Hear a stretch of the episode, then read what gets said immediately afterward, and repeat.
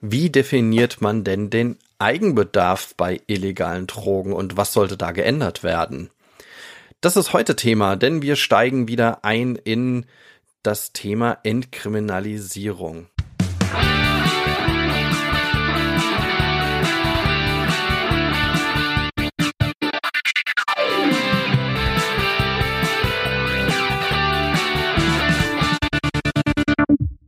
Herzlich willkommen bei Freiheit ohne Druck. Mein Name ist Dirk Kratz und heute machen wir weiter mit unserer Reihe zur Entkriminalisierung.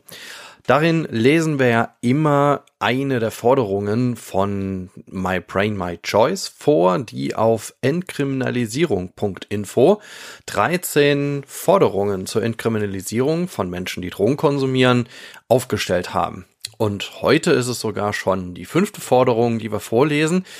Im Katalog von My Brain, My Choice ist es aber die erste und ich finde, ja, sie ist vielleicht sogar, sogar die kontroverseste, wobei generell ja das Thema Entkriminalisierung und ja, ent, ille, sogenannte illegale Substanzen ja schon ein kontroverses Thema an sich ist. Die erste Forderung bezieht sich auf den Eigenbedarf und ja, wie immer lese ich die Forderung vor und ja, und versucht danach so ein bisschen zu diskutieren. Würde ich natürlich super freuen, wenn einige von euch da uns noch Feedback schicken, ihre Meinung, ihre Haltung. Ähm, ja, weil ähm, auch wir ähm, schließen uns ne, natürlich nicht automatisch den Forderungen an äh, indem wir die so publik machen oder indem wir im Podcast darüber reden. Aber ich und wir finden die Diskussion super wichtig und super spannend darüber, gerade im Zusammenhang ja mit dieser ganzen Diskussion rund um die Legalisierung von THC-haltigem Cannabis. Und ja, und vielleicht kommt da auch etwas mehr Bewegung in die gesamte Diskussion rein. Man hat ja auch schon gehört, dass äh, einige grüne Landesverbände, ähm, ich meine, es war Berlin, aber ihr müsst mich verbessern, wenn es falsch ist, auch da schon eine weitgehendere Haltung zu entwickelt haben. Ja, also, dann lese ich mal vor. Die erste Forderung. Definition von Eigenbedarf für alle illegalen Drogen. Der Besitz von illegalen Drogen für den Eigenbedarf muss strafbar sein. Ah, sorry, straffrei, natürlich. Ich fange nochmal an. Der Besitz von illegalen Drogen für den Eigenbedarf muss straffrei, straffrei sein. Strafbar sollte der Besitz illegalen, illegaler Drogen nur dann noch sein, wenn profitorientierter Handel nachgewiesen werden kann. Die Justiz sollte nur dann tätig werden, wenn hinreichend Hinweise für diese Straftat vorliegen.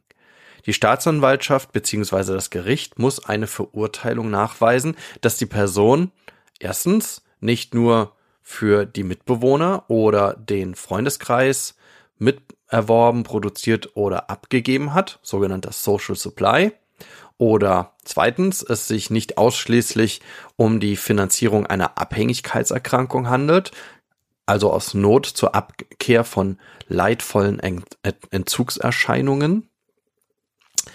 Oder drittens, es, ist, es sich nicht um einen Vorrat zum Eigenverbrauch handelt oder erworben oder, ob erworben oder produziert. Zusammen mit Konsumierenden können sinnvolle Mengenangaben zur Unterscheidung von Eigenbedarf und profitorientiertem Handel definiert werden. Ohne die Berücksichtigung der obigen Faktoren im Einzelfall werden sie aber als alleiniges Merkmal den unterschiedlichen Bedarfen und Lebenssituationen nicht gerecht.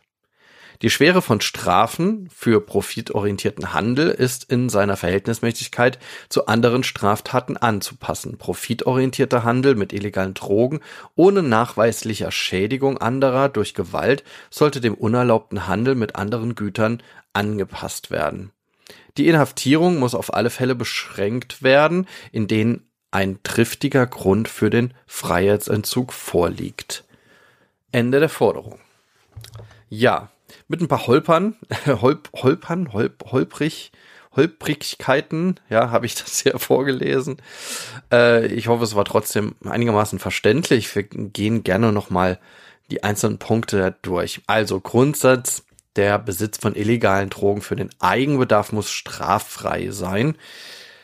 das ist ja, ich sag mal so, die Überschrift. Da, da drin sind ja schon mehrere Dinge gefasst. Das eine sind ja die illegalen Drogen. Also es geht ja schon um ja, Substanzen, die nicht erlaubt sind zu vertreiben, also die oder die die im im Handel nicht erlaubt sind oder wo der Vertrieb nicht erlaubt ist. So, äh, was dann genau ähm, verboten ist, das ähm, bleibt hier leider noch nicht ganz, ist ja hier nicht ganz klar.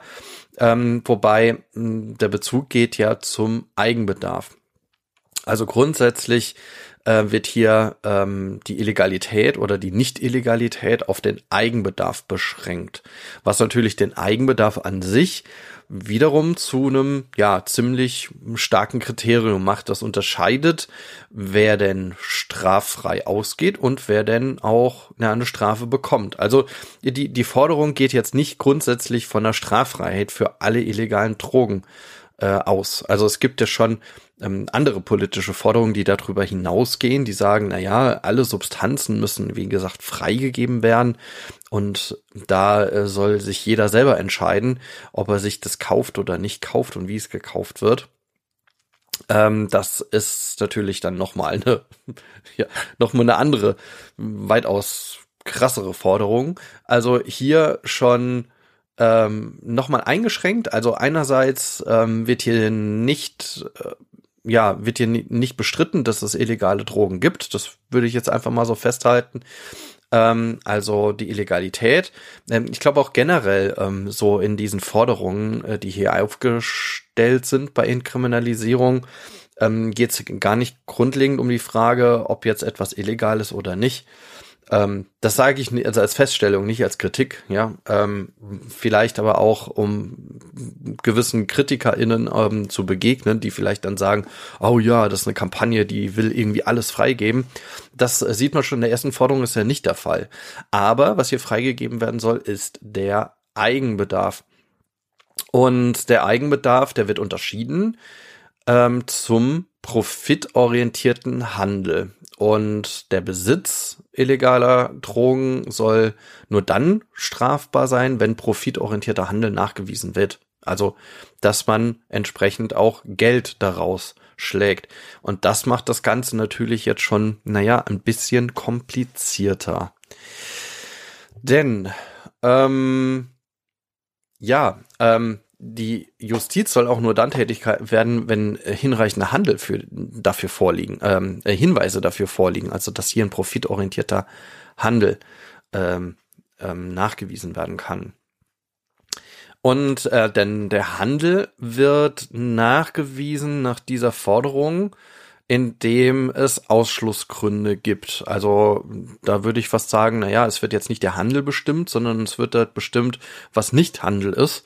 Ähm, und das ist zum Beispiel, wenn man den Social Supply, wenn es ein Social Supply gibt, also für MitbewohnerInnen ähm, und den Freundeskreis oder Family, keine Ahnung. Also ähm, ja, also den, das soziale Umfeld, sagen wir mal. Und das geht ja schon etwas breit. Also, naja, es ist ja kein Verwandtschaftsgrad oder sonst was bestimmt, äh, für wen das bestimmt ist, sondern es ist, äh, sind Mitbewohner, Freundeskreis etc. und wird dann halt abgegeben. Die Frage ist, gibt, wird es dann halt schon auch für einen Preis abgegeben? Hm. Wahrscheinlich schon, das ist jetzt nicht ausgeschlossen. Also, dass man sagt, na ja, ich baue beispielsweise irgendwas an oder produziere irgendwas ähm, und ähm, dann wie auch immer das produziert wird, muss man ja sagen. Also ich meine, wir reden ja nicht nur von Cannabis, sondern wir reden ja von allen Substanzen oder allen illegalen Substanzen. Ähm, und das dann, wenn das schon mit erworben, produziert oder abgegeben wird, ähm, dann ist es ja Social Supply. Also muss ich sagen, ich finde das, finde find dieses, dieser Begriff des Social Supplies äh, wirklich ein bisschen schwierig weil er natürlich Tür und Tor zu allem möglichen Handel öffnet.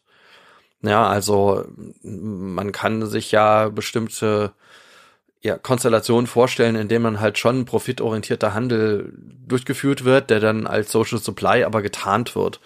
Ähm, da muss schon irgendwie eine Unterscheidung getroffen werden, wann ist es Social Supply und wann ist es irgendwie Handel. Ich denke, das ist aber auch grundsätzlich möglich. Nichtsdestotrotz eröffnet es einfach aus meiner Sicht ein Graufeld, also ein grau, grau, grauen Bereich, ähm, der natürlich dann äh, wiederum ja kriminalistisch oder wie auch immer irgendwie nachvollzogen werden muss, was dann natürlich auch ähm, Ermittlungskapazitäten auch fordert. Also wenn ich das irgendwie nachweisen will oder irgendwie ihr schauen will, wie wie ähm, ja was es denn jetzt war am Ende. Naja, das ist die erste Unterscheidung zum profitorientierten Handel. Das, äh, das andere wäre äh, die Finanzierung der eigenen Abhängigkeitserkrankung. Ähm, also aus Not zur Abkehr von leidvollen Entzugserscheinungen. Ja, ich denke, das kann man das kann man schon sehen. Also ist jemand selber abhängig? Es gibt ja tatsächlich sehr viele Verfahren, ähm, die durch ähm, ja Kriminalität im Zusammenhang mit dem Drogenkonsum äh, dann am Ende auch Haftstrafen antreten, die dann wiederum, ähm, wenn die Möglichkeiten, juristischen Möglichkeiten dazu da sind, auch Therapie statt Strafe machen können. Ähm, und da wird das ja ebenfalls äh, mitgewichtet. Also ist jemand, ähm, hat jemand eine Abhängigkeitserkrankung und ist deswegen kriminell geworden, beziehungsweise sind es mit der Abhängigkeitserkrankung zusammenhängende Straftaten. Ähm, und in dem Falle ist das ja auch der Ausschlussgrund an der Stelle. Das heißt, wenn es dann einfach eine Finanzierung ist oder ein Handel ist, weil man selber irgendwie abhängigkeitskrank ist, ähm, dann ähm, ja, dann, dann ist das ein Ausschlussgrund für den profitorientierten Handel. Will ich auch mal ein kleines Fragezeichen dran machen. Ich denke, der, der Ansatz ist gut, ja. Also man will ja nicht das Leid noch weiter vergrößern, also dass jemand, also das wird, steht ja in Klammern dann hinten dran. Also, dass man sagt, äh, die Not, die in, den, der ein solcher Mensch steckt, äh, um irgendwie noch einigermaßen diese dann auch hohen Kosten ähm, decken zu können, äh, statt äh, einbrechen zu gehen oder sonst was zu machen, äh, dann durch einen Handel finanziert in der Szene selbst. Ähm, ja, dass, dass das dann bestraft wird, ist natürlich dann schwierig. Auf der anderen Seite kann man das allerdings auch wiederum ein bisschen breiter fassen. Also wenn man sagt, na ja, Dealer konsumieren halt einfach selber ab und zu und je nachdem, was sie konsumieren, kann man da sicherlich auch schon eine gewisse Form von Abhängigkeitserkrankung je nach Schweregrad auch schon unterstellen. Und dann wäre es natürlich auch ein gewisses äh, ja einfaches ähm, ein einfacher Ausschlussgrund um ähm, profitorientierten Handel so ein bisschen auch wiederum abzudämpfen. Also das eine ist dass ich im Freundeskreis oder Mitbewohner versuche das Ganze zu verticken. Und das andere natürlich ähm, dann äh, ja, dass ich selber irgendwie konsumiere oder konsumiert habe oder das irgendwie versuche dadurch irgendwie nachzuweisen und dann zu sagen, nee, halt, äh, ich konsumiere ja selber, deswegen war es gar kein profitorientierter Handel. Ähm, ich glaube, das wird an der Stelle als Unterscheidungsmerkmal nicht wirklich gerecht ähm, der der Situation, um das es geht, also der Ansatz, der es geht. Also da bin ich noch nicht ganz konform, ja, ähm, ob ob das wirklich ja ein Unterscheidungsmerkmal ist. Und dann ähm, äh, das letzte wäre es, sich nicht um einen Vorrat zum Eigenverbrauch handelt. Ob erworben oder produziert. Also, ähm, ja, also, dass man also selber halt anbaut. So, sozusagen, oder sich ganz genau, also einen Vorrat angelegt hat, also quasi als kleines Eichhörnchen sich, sich, sich seine Nüsse bereitgelegt hat für den Winter. Ähm, ja, ähm, was mir noch nicht ganz klar ist, tatsächlich, ähm, das wären so meine Fragen an die AutorInnen, ähm, beziehungsweise an My Brain, My Choice, ähm, sind das alles drei Kriterien, müssen die alle drei zusammenkommen und dann ist es kein profitorientierter Handel oder ähm, reicht es, wenn ein, eines dieser Kriterien zutrifft? Das, äh, darum habe ich eben oder vorgelesen und auch erstens, zweitens, drittens. Ja, das ist mir, das ist mir tatsächlich nicht so ganz klar.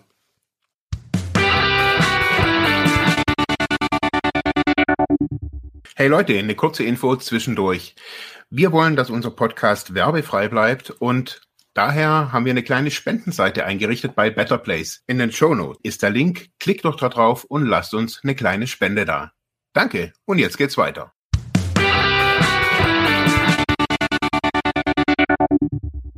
Dann wird davon gesprochen, dass man mit konsumierenden sinnvollen Mengen, sinnvolle Mengenangaben zur Unterscheidung von Eigenbedarf und profitorientierten Handel zu definieren, sagt dann aber auch gleichzeitig, wäre auch übrigens meine Kritik gewesen, ähm, dass die Berücksichtigung der vorher genannten Faktoren ähm, teilweise also dazu auch ebenfalls herangezogen werden müssen, weil nur diese Mengenangabe einfach zu schwer ist, einfach die, die einfach nur heranzuziehen. Also das hätte ich auch, auch gesagt. Also ich glaube, es ist jetzt nicht damit dabei damit geholfen, dass man einfach, dass es so, so weitergeht wie bisher. Also dass man schaut, wie viel hat denn jemand dabei ähm, und ist das jetzt Handel oder nicht. Ähm, ja, ja, also im Grunde hat man hier nochmal ähm, eine, einen Versuch gemacht, ähm, Eigenbedarf dann auch zu definieren, wie gesagt, negativ zu definieren, also beziehungsweise, ähm, also man hat gesagt, was ist nicht prof was ist nicht profitorientierter Handel im, in Abgrenzung zum Eigenbedarf und ähm, zieht dann, wie gesagt, dann diese vier Kriterien ran, also sowohl die Mengenangabe als auch die drei genannten, also einerseits Social Supply, Finanzierung der eigenen Abhängigkeitserkrankung oder Vorrat zum Eigenverbrauch. Ein kleines Zwischenfazit von mir. Ich glaube, mir wäre mehr geholfen, wenn man sagen würde, was ist denn genau Eigenbedarf? Also, und nicht sich irgendwie, oder was, umgekehrt, was ist profitorientierter Handel? Also man könnte ja da sagen, ähm, ist es zum Beispiel profitorientierter Handel heißt, ich mache ja Gewinn. Und mit dem Gewinn kann ich ja dann quasi auch ein, ein Unternehmen quasi dann habe ich ein illegales Unternehmen und ich kann ja kann ja quasi mein Unternehmen irgendwie halten oder ich kann mich selber finanzieren darüber. Ähm, das heißt, ich gehe gar keiner anderen Arbeit mehr nach, sondern es ist ein lukrativer Nebenverdienst äh, im illegalen Bereich. Ähm, das wären für mich schon so Unterscheidungsmerkmale. Also ich würde halt eher auf die wirtschaftliche Situation der Person noch mal schauen.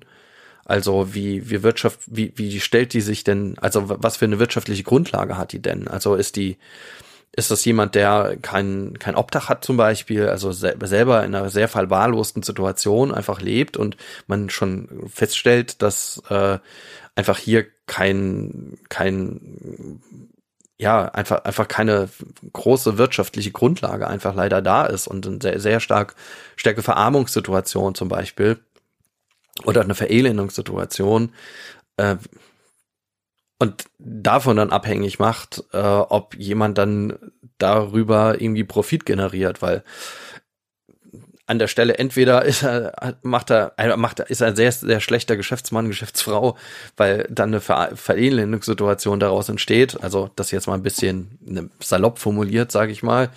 Ähm, oder auf der anderen Seite ist halt tatsächlich eine Notsituation da und dann sollte man nicht in der Notsituation einfach bestrafen. Ich denke, das wäre für mich nochmal ein anderes Unterscheidungsmerkmal. Also, und das lässt sich ja auch ähm, nochmal vor Gericht oder wie auch immer, wenn dann ein Verfahren eröffnet wird, nochmal besser, ähm, besser darstellen, ob jemand wirklich, ähm, welche, welche Einkommenssituation denn jemand hat und ob er denn hier gewerbsmäßig ähm, diesen, ähm, diesem Handel nachgeht. Ähm, und das kann man sogar, denke ich mal, auch in bestimmten, ja, nicht nur Mengen festmachen, sondern wie viel jemand verdient. Ähm, ich denke auch die Preise ändern sich ja auch ähm, und dann wahrscheinlich mit der einen oder anderen Droge wird man mehr, mal weniger verdienen. Und ich denke, da muss, muss halt beurteilt werden, ist das jemand, der ganz grundsätzlich darüber einfach äh, ein gewisses Einkommen generiert und ein gewisses kriminelles Einkommen. Und das wäre für mich auch der Unterscheidung, die Unterscheidung zwischen den der kriminellen Sphäre, ähm, in der der Drogenhandel klar profitorientiert verfolgt wird und in Kauf genommen wird, dass dadurch viel Leid generiert wird und Menschen auch dadurch unterdrückt werden. Und auf der anderen Seite die Menschen, die dann, dann dadurch unterdrückt werden, die vielleicht auch dann auch dadurch ihre ähm, Abhängigkeitserkrankung finanzieren etc. Also vielleicht, äh, dass, man, ich, ich glaube, auch, auch so, so hört sich das halt auch an, diese Forderung, man will halt eher die, die kriminelle Sphäre hier erreichen. Also was heißt kriminelle Sphäre? Also die, die, die, nicht die Dealer auf der Straße in Anführungszeichen, sondern diejenigen, die eine Stufe oder mehrere Stufe drüber sind. Und das würde ich tatsächlich auch für weitaus sinnvoller halten, dass man da auch schaut, dass man diese, ja, die, die Vertriebsringe und die Vertriebswege auch eingrenzt an der Stelle. Ja, ähm, trotzdem hat man ja dann den Eigenbedarf und ähm, hier ist dann wieder die, Frage, was ist denn der Eigenbedarf? Wie viel kann denn jemand konsumieren? Wie viel hat denn jemand auf der Straße dabei? Das ist ja die andere Frage. Habe ich meinen ganzen Rucksack voller Zeug und kann ich das denn überhaupt alleine konsumieren? Warum habe ich das? Habe ich da natürlich, kann ich mir dann einen Vorrat anlegen? Das ist nämlich die Frage, ob ich dann damit zu Hause einen Vorrat habe und das dann selber konsumiere dann ähm, ja, ist aber wiederum die Frage, was ist ein Vorrat und für wen ist der Vorrat? Also irgendwie komme ich mit diesen Unterscheidungsmerkmalen noch hin, ne, nicht hin. Ich glaube, es wäre, ich fände es super spannend. Das wird ja auch hier angeregt, also dass mit Konsumieren zusammen diese Mengenangaben generiert werden. Und ich glaube, ich bräuchte ebenfalls so eine Diskussion darüber, nicht nur was Mengenangaben sind, sondern wie man ähm, ja ganz grundsätzlich auch hier ähm, ja, wie man hier einen Eigenbedarf vielleicht besser und sinnvoller auch generieren könnte und, und definieren könnte. Ja, und dann wird am Ende noch gesagt, dass ähm, ja, dass man auch den profitorientierten, die Schwere von Straftaten für profitorientierten Handel und trotzdem auch nochmal in Verhältnismäßigkeit zu anderen Straftaten angepasst werden müssen. Ähm, ja, das weiß ich nicht. Ähm, da bin ich auch zu wenig drin, dass ich jetzt sagen könnte, wie das Verhältnis von diesem Handel zu äh, der zu anderen Straftaten steht. Klar, Drogendelikte, so meine Kenntnis, werden immer noch mal härter geahndet als äh, andere Delikte, leider. Oder auch vielleicht auch zu Recht. Ich denke, es ist einfach eine eine generelle Diskussion darüber, wie man denn auch strafrechtlich dann an der Stelle mit äh, diesem Handel umgeht das gebe ich gerne weiter an euch da mal draußen. Also was, was denkt ihr? Also was, welche Strafen sollte für profitorientierter Handel denn eingeführt werden oder wie sollte das angepasst werden? Weil zum Beispiel hier auch davon abgesehen wird in dieser Forderung, dass äh, die Inhaftierung ähm, nur darauf beschränkt wird, indem triftiger Grund für Freiheitsentzug, Freiheitsentzug vorliegt. Ja, also das geht schon sehr stark in den juristischen Bereich rein. Also dann geht es auch schon die Diskussion rum, was ist, also was ist eine Straftat, die rechtfertigt, dass es einen Freiheitsentzug gibt, was nicht, ja. Ähm, also finde ich ganz grundsätzlich nochmal so, um die Klappe vielleicht zuzumachen, eine super spannende Forderung ähm, und auch eine wichtige Forderung, weil ich glaube, dass man zu dem bisherigen ähm, Definition von Eigenbedarf wirklich eine größere Diskussion braucht. Ähm, also einfach nur die Entscheidung zu nehmen, was ist, äh, was ist illegal und wenn ich da nur ein paar Gramm oder sonst was dabei habe und dann mache ich mich irgendwie schon st gleich strafbar, weil irgendwie ja, entweder Eigenbedarf in dem einen Land, also es ist noch Bundesland unterschiedlich, äh, unterstellt wird, in einem anderen Land nicht. Ähm, das ist ja auch keine klare Richtung irgendwie auch drin und zu erkennen.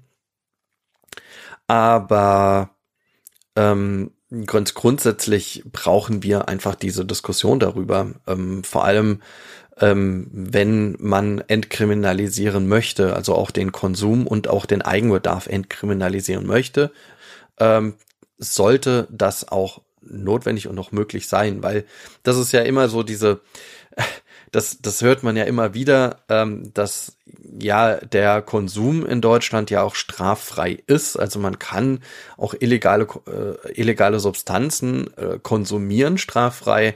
Das Problem, das dann dahinter dran steht, ist, dass man es aber vorher meistens erworben hat oder sich irgendwie hat geben lassen oder also irgendwie hat man ja etwas in der Hand äh, oder also irgendwie kommt man in normalerweise direkt in Kontakt, also man nimmt etwas in Besitz ähm, und, äh, und konsumiert es dann. Und äh, das ist dann schon wiederum ja die äh, Schwierigkeit und die strafbare Handl Handlung. Ähm, ich, ich bin da selber immer noch mal verwirrt, äh, was genau jetzt straffrei ist und was nicht. Ähm, Äh, aber ähm, das wird immer wieder eingeführt. Also der Konsum ist ja grundsätzlich straffrei. Problem ist halt einfach, dass Konsum ohne Besitznahme meistens nicht so wirklich einfach möglich ist.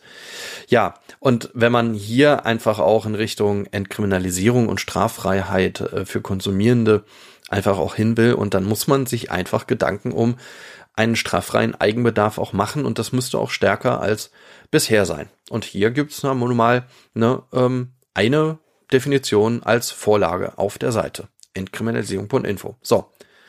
Das war's auch schon. Mich würde extrem interessieren, was ist eure Meinung zum Eigenbedarf? Ähm, haltet ihr gar nichts davon? Also sollte das alles so bleiben, wie es ist? Oder ähm, sollte man da gar nicht erst die sogenannte Büchse der Pandora öffnen? Oder äh, seid ihr eher der Meinung, hey, Leute, da müssen wir unbedingt ran und äh, so wie My Brain, My Choice das hier definieren. Ähm, so sollte man auch in die Diskussion starten. Äh, schreibt uns in die Kommentare auf unseren Seiten Instagram. Äh, Freiheit ohne Druck findet ihr uns genauso wie auf Facebook oder auch direkt auf unserer Blogseite Freiheit ohne Druck. Oder schreibt uns einfach eine E-Mail Freiheit ohne Druck at ludwigsmühle.de. Mühle mit UE. Dann Dankeschön fürs Zuhören. Ich freue mich auf die Diskussion und bis zum nächsten Mal. Ciao.